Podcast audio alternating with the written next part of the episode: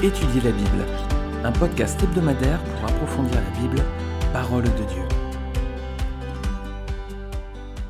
Euh, bonjour à tous, je suis vraiment très très heureux de vous retrouver pour ce nouvel épisode de podcast Étudier la Bible. On est toujours donc Genèse, on arrive euh, à chapitre 19 avec cette semaine la postérité incestueuse de Lot, une histoire qui est pas jolie du tout, mais on va y trouver plein d'enseignements. On avait commencé dans l'épisode précédent la première partie du chapitre 19, je vais lire à présent la deuxième partie, versets 15 à 38. Dès l'aube du jour, les anges insistèrent auprès de Lot en disant Lève-toi, prends ta femme et tes deux filles qui se trouvent ici, de peur que tu ne périsses dans la ruine de la ville. Et comme il tardait, les hommes le saisirent par la main, lui, sa femme et ses deux filles, car l'Éternel voulait l'épargner. Ils l'emmenèrent et le laissèrent hors de la ville. Après les avoir fait sortir, l'un d'eux dit Sauve-toi pour ta vie, ne regarde pas derrière toi, et ne t'arrête pas dans toute la plaine. Sauve-toi vers la montagne, de peur que tu ne périsses. L'autre leur dit Oh non, Seigneur, voici que j'ai trouvé grâce à tes yeux, et tu as montré ta grandeur, la grandeur de ta miséricorde à mon égard en me conservant la vie. Mais je ne puis me sauver à la montagne avant que le désastre m'atteigne, et je périrai. Vois, cette ville est assez proche pour que je m'y réfugie, elle est petite. Oh, que je puisse m'y sauver, n'est-elle pas petite, et que mon âme vive? Et il lui dit, Voici, je t'accorde encore cette grâce, et je ne détruirai pas la ville dont tu parles. Hâte-toi de t'y réfugier, car je ne puis rien faire jusqu'à ce que tu y sois arrivé. C'est pourquoi l'on a donné à cette ville le nom de Tsoar. Le soleil se levait sur la terre lorsque l'antre entra dans Tsoar. Alors l'Éternel fit pleuvoir du ciel sur Sodome et sur Gomorre du soufre et du feu de par l'Éternel. Il détruisit ces villes, toute la plaine et tous les habitants des villes et les plantes de la terre. La femme de l'autre regarda en arrière et elle devint une statue de sel. Abraham se leva de bon matin pour aller au lieu où il s'était tenu en présence de l'Éternel. Il porta ses regards du côté de Sodome et de Gomorre et sur tout le territoire de la plaine. Et voici, il vit s'élever de la terre une fumée comme la fumée d'une fournaise. Lorsque Dieu détruisit les villes de la plaine, il se souvint d'Abraham, et il fit échapper Lot du milieu du désastre par lequel il bouleversa les villes où Lot avait établi sa demeure. Lot quitta Tsoar pour la hauteur et se fixa sur la montagne avec ses deux filles, car il craignait de rester à Tsoar. Il habita dans une caverne, nuit et ses deux filles. L'aîné dit à la plus jeune Notre père est vieux, et il n'y a point d'homme dans la contrée, pour venir vers nous, selon l'usage de tous les pays. Viens, faisons boire du vin à notre père, et couchons avec lui, afin que nous conservions la race de notre père. Elles firent donc boire du vin à leur père cette nuit-là, et l'aîné alla coucher avec son père. Il ne s'aperçut ni quand elle se coucha, ni quand elle se leva. Le lendemain, l'aîné dit à la plus jeune Voici, j'ai couché la nuit dernière avec mon père.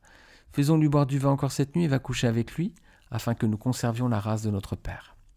Elles firent boire du vin à leur père encore cette nuit-là, et la cadette alla coucher avec lui. Il ne s'aperçut ni quand elle se coucha, ni quand elle se leva. Les deux filles de Lot devinrent enceintes de leur père. L'aîné enfanta un fils, qu'elle appela du nom de Moab. C'est le père des Moabites jusqu'à ce jour. La plus jeune enfanta aussi un fils qu'elle appela du nom de Benami. C'est le père des Ammonites jusqu'à ce jour. Alors, on va revenir sur les versets 19 à 21. Euh, sur quoi est-ce que Lot fait reposer sa survie, son salut là hein? Bah, Sur le fait de rester en ville. Hein. Regardez. Voici, j'ai trouvé grâce à tes yeux et tu as montré la grandeur de ta miséricorde à mon égard en me conservant la vie. Mais je ne puis me sauver à la montagne avant que le désastre m'atteigne et je périrai. Vois, cette ville est assez proche pour que je m'y réfugie, et elle est petite. Oh, que je puisse m'y sauver. N'est-elle pas petite? Et que mon âme vive? Et il lui dit Voici, je t'accorde encore cette grâce, et je ne détruirai pas la ville dont tu parles. Donc, Lot, il a des anges en face de lui, et sur quoi il fait reposer son salut, sa survie, c'est sur le fait de rester en ville, de se mettre à l'abri. Alors, qu'est-ce qu'il va faire, Lot, finalement, quand il va sortir de Sodome? Est-ce qu'il va aller à Tsoar? Oui, il va y aller verset 23, mais rapidement il va quitter Tsoar pour se réfugier dans la montagne, verset 30. Alors on ne sait pas pourquoi, il va à Tsoar, puis ensuite il quitte Tsoar très rapidement pour se réfugier dans la montagne. Euh, peut-être qu'il ne veut pas revivre ce qu'il a vécu à Sodome, finalement il se dit que c'est un peu la même ville. on ne sait pas, on n'a pas le détail. Hein. Mais en tout cas, il faut toujours apprendre de ses expériences, bonnes ou mauvaises, ça c'est plutôt un bon point. Il va se réfugier donc avec ses filles dans une caverne. Ah, on avait vu, si vous vous rappelez, il y a quelques semaines, si vous êtes un auditeur régulier de ce podcast, on avait abordé le terme des hommes des cavernes. Euh, c'est l'épisode 17 de ce podcast, je vous le mets en lien si vous voulez. On avait abordé les hommes des cavernes dans la Bible. Et là, donc, il va se retrouver dans une caverne avec ses filles, des filles qui vont le faire boire, elles sont deux, et elles vont commettre une atrocité. Elles vont coucher donc avec lui. Et pourquoi elles font ça? Eh bien, parce qu'il n'y a pas d'homme, selon elles, dans la région pour s'unir à elles, verset 31. Pourquoi il n'y a pas d'homme dans cette région? Bah Parce que tous les habitants ont été détruits lorsque Dieu a fait tomber le feu du ciel sur la plaine, hein, versets 24 et 25. Mais est-ce que c'est vraiment ça? Elles disent euh, il faut qu'on couche avec lui parce qu'il n'y a pas d'homme dans la région pour s'unir à elle. Ça, c'est la première couche de cette raison. Mais il faut creuser un petit peu plus loin. En fait, c'est pour faire selon l'usage de tous les pays. Voilà, c'est ce que dit la suite du verset. Pourquoi elle veut s'unir Elle veut avoir des descendances. C'est pour faire selon l'usage de tous les pays. Est-ce que ça vous rappelle un autre épisode de la vie d'Israël? Dans 1 Samuel 8, versets 1 à 5, le peuple d'Israël demande un roi pour faire selon l'usage aussi de tous les pays, alors qu'il avait un, Dieu qui était son roi. Hein. Mais il a demandé un roi comme tous les autres peuples, et ce sera pour sa perte avec le roi Saül. Hein. Est-ce qu'il est bon de faire quelque chose pour faire comme tout le monde? Non, c'est pas bon. Vous relirez Romains 2, 12, 2 si vous voulez, 1 Corinthiens 15, 33. Il n'est pas bon de se conformer au monde. Alors, qu'est-ce qu'on peut dire encore sur ce passage? Regardez sur, justement sur ces filles, là, versets 8 et 14. On va comparer ces deux versets 8 et 14. Regardez ce que Lot dit par rapport à ses filles. Verset 8. Il disait J'ai deux filles qui n'ont point connu d'homme. Vous vous rappelez, c'est quand les anges étaient arrivés, donc il y avait toute la ville de Sodome qui voulait avoir des relations sexuelles avec eux.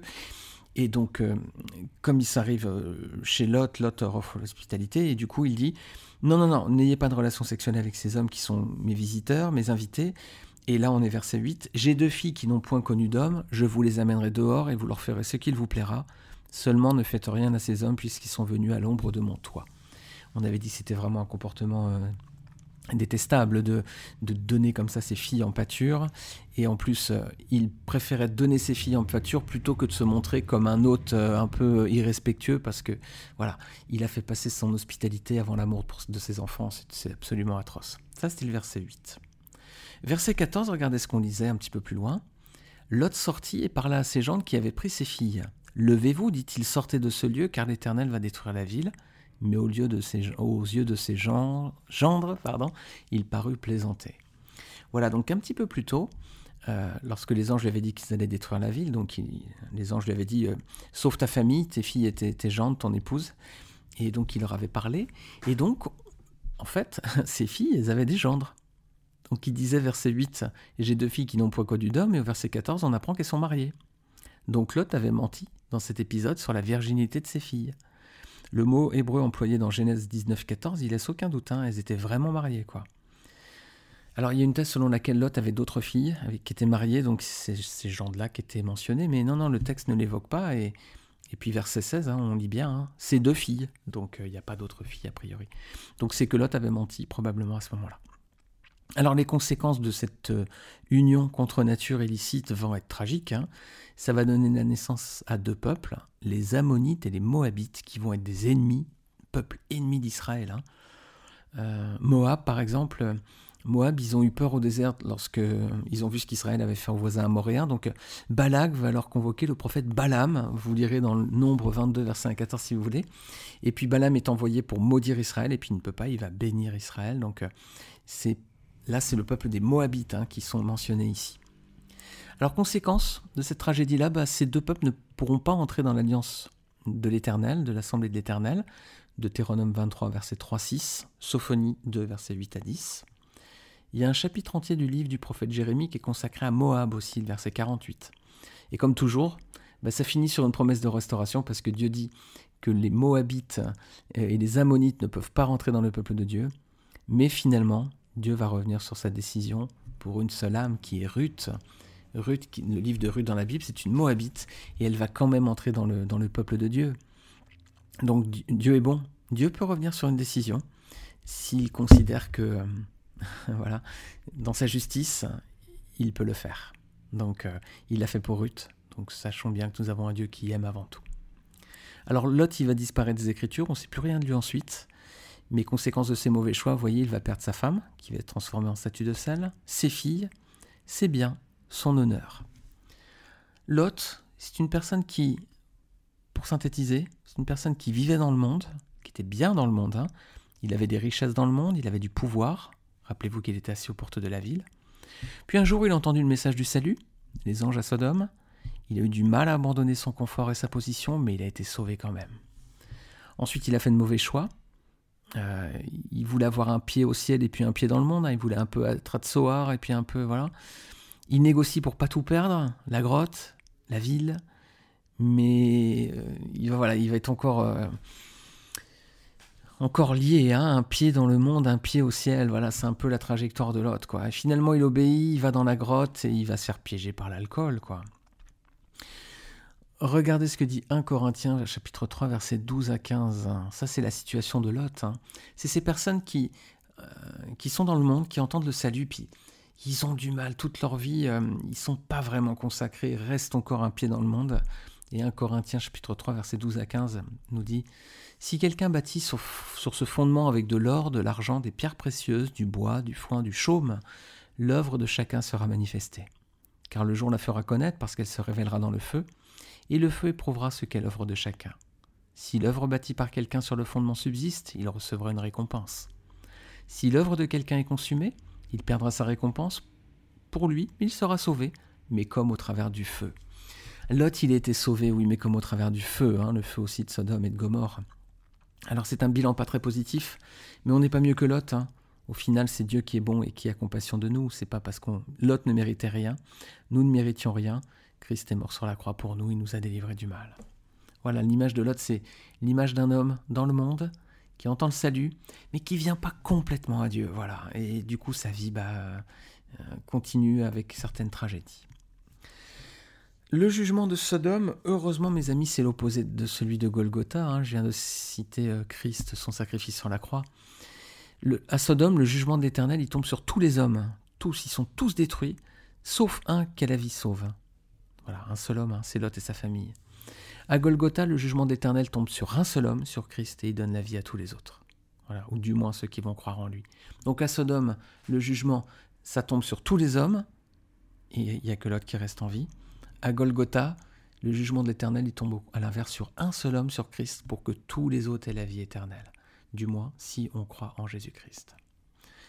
Alors ce sacrifice de Christ, il est merveilleux parce qu'il nous montre bien l'amour de Dieu, cette vie de Lot, elle est tragique parce qu'elle nous montre bien les conséquences lorsque on ne se vient pas entièrement, on se donne pas entièrement au Seigneur. Et puis au-delà, si on vient pas au Seigneur, on voit, ce qui se passe avec Sodome. Hein. Il y a une similitude entre Lot et un autre personnage de l'Ancien Testament. Je ne sais pas si vous le voyez, si vous l'avez, y avez pensé, c'est Noé. On avait vu un Noé avec le, après le déluge, épisode 14 du podcast, je vous mettrai le lien aussi en bas on pourrait vraiment trouver des similitudes entre l'histoire de Lot et celle de Noé. Regardez, Lot s'est injuste entouré d'une génération pervertie. C'était le cas de Noé aussi. Hein. Lot est averti à l'avance de la destruction du peuple et de la ville. Noé l'a su aussi. C'est les anges qui ont fermé la porte derrière lui, la porte de sa maison. C'est Dieu qui avait fermé la porte du bateau à l'époque de Noé. Les anges proposent de sauver sa famille, femme, enfants et leurs conjoints, comme Dieu a sauvé la famille de Noé. L'Éternel a fait pleuvoir du ciel du soufre et du feu, verset 24, et il a détruit les hommes et les plantes. Eh bien, quand il y a eu le déluge, il ne restait plus rien après non plus. Lot devait se mettre à l'abri en haut d'une montagne. L'arche, s'est arrêté sur une montagne aussi, le mont Ararat. Ensuite, Lot s'est enivré de vin, Noé aussi, et ses enfants, les enfants de Lot, ont commis un péché dès la fin de cet épisode, dans son ivresse, et ben les enfants de Noé aussi, pareil, avec le péché de Cham. Et ça, c'était un autre épisode aussi qu'on avait vu. Et je vous mettrai également le lien en podcast. Alors Jésus, on parle, Jésus parle de cet épisode, hein, de l'épisode de Sodome dans Luc 17, versets 26 à 36. Ça parle de la fin des temps. Regardez avec moi, Luc 17, versets 26 à 36. Ce qui arriva du temps de Noé arrivera de même au jour du Fils de l'homme. Les hommes mangeaient, buvaient, se mariaient et mariaient leurs enfants jusqu'au jour où Noé entra dans l'arche. Le déluge vient et il les fit tous périr. Ce qui arriva du temps de Lot arrivera pareillement. Les hommes mangeaient, buvaient, achetaient, vendaient, plantaient, bâtissaient. Mais le jour où Lot sortit de Sodome, une pluie de feu et de souffle tomba du ciel et les fit tous périr. Il en sera de même le Fils où le jour de l'homme paraîtra. En ce jour-là que celui qui sera sur le toit, qui aura ses effets dans la maison, ne descende pas pour les prendre, et que celui qui sera dans les champs ne retourne pas non plus en arrière. Souvenez-vous de la femme de Lot. Celui qui cherchera à sauver sa vie la perdra, et celui qui la perdra la retrouvera. Je vous le dis en cette nuit-là, de deux personnes qui seront dans un même lit, l'une sera prise et l'autre laissée. De deux femmes qui moudront ensemble, l'une sera prise et l'autre laissée. De deux hommes qui seront dans un champ, l'un sera pris et l'autre laissé. Alors ça parle de la fin des temps. Au jour du Fils de l'homme, le Seigneur dit qu'il reviendra. Le Seigneur est, est mort, il est parti retrouver son Père, mais il dit, il a dit qu'il reviendrait. Donc euh, le Seigneur vient, les amis. Êtes-vous prêts? Avez-vous fait la paix avec lui? Avez-vous donné votre cœur à Jésus? Avez-vous reconnu le sacrifice de Christ sur la croix comme la rançon de vos péchés? Avez-vous fait la paix avec Dieu par Jésus-Christ? Le Fils de l'homme revient. Il y aura une destruction qui sera telle que du temps de Noé, ce sera un peu euh, un peu ce principe de destruction ou un châtiment comme à, à, Sodome aussi. Ce ne sera pas tout à fait les mêmes catastrophes, les mêmes cataclysmes, mais lorsque le Fils de l'homme viendra, il y aura une partie qui sera enlevée, l'autre qui restera. Il y aura un châtiment et un jugement à ce moment-là. Euh, ne restez pas. Êtes-vous prêts pour le retour du Seigneur pour partir avec lui? C'est un point à méditer très fortement parce qu'il ne faudrait pas que le Seigneur euh, revienne demain et que vous ne soyez pas euh, pris avec lui. Amen. Merci les amis d'avoir écouté ce podcast jusqu'au bout. N'hésitez pas encore une fois à le partager si vous le souhaitez sur les réseaux sociaux. Et je vous dis à la semaine prochaine pour un nouvel épisode d'étudier la Bible. À très bientôt.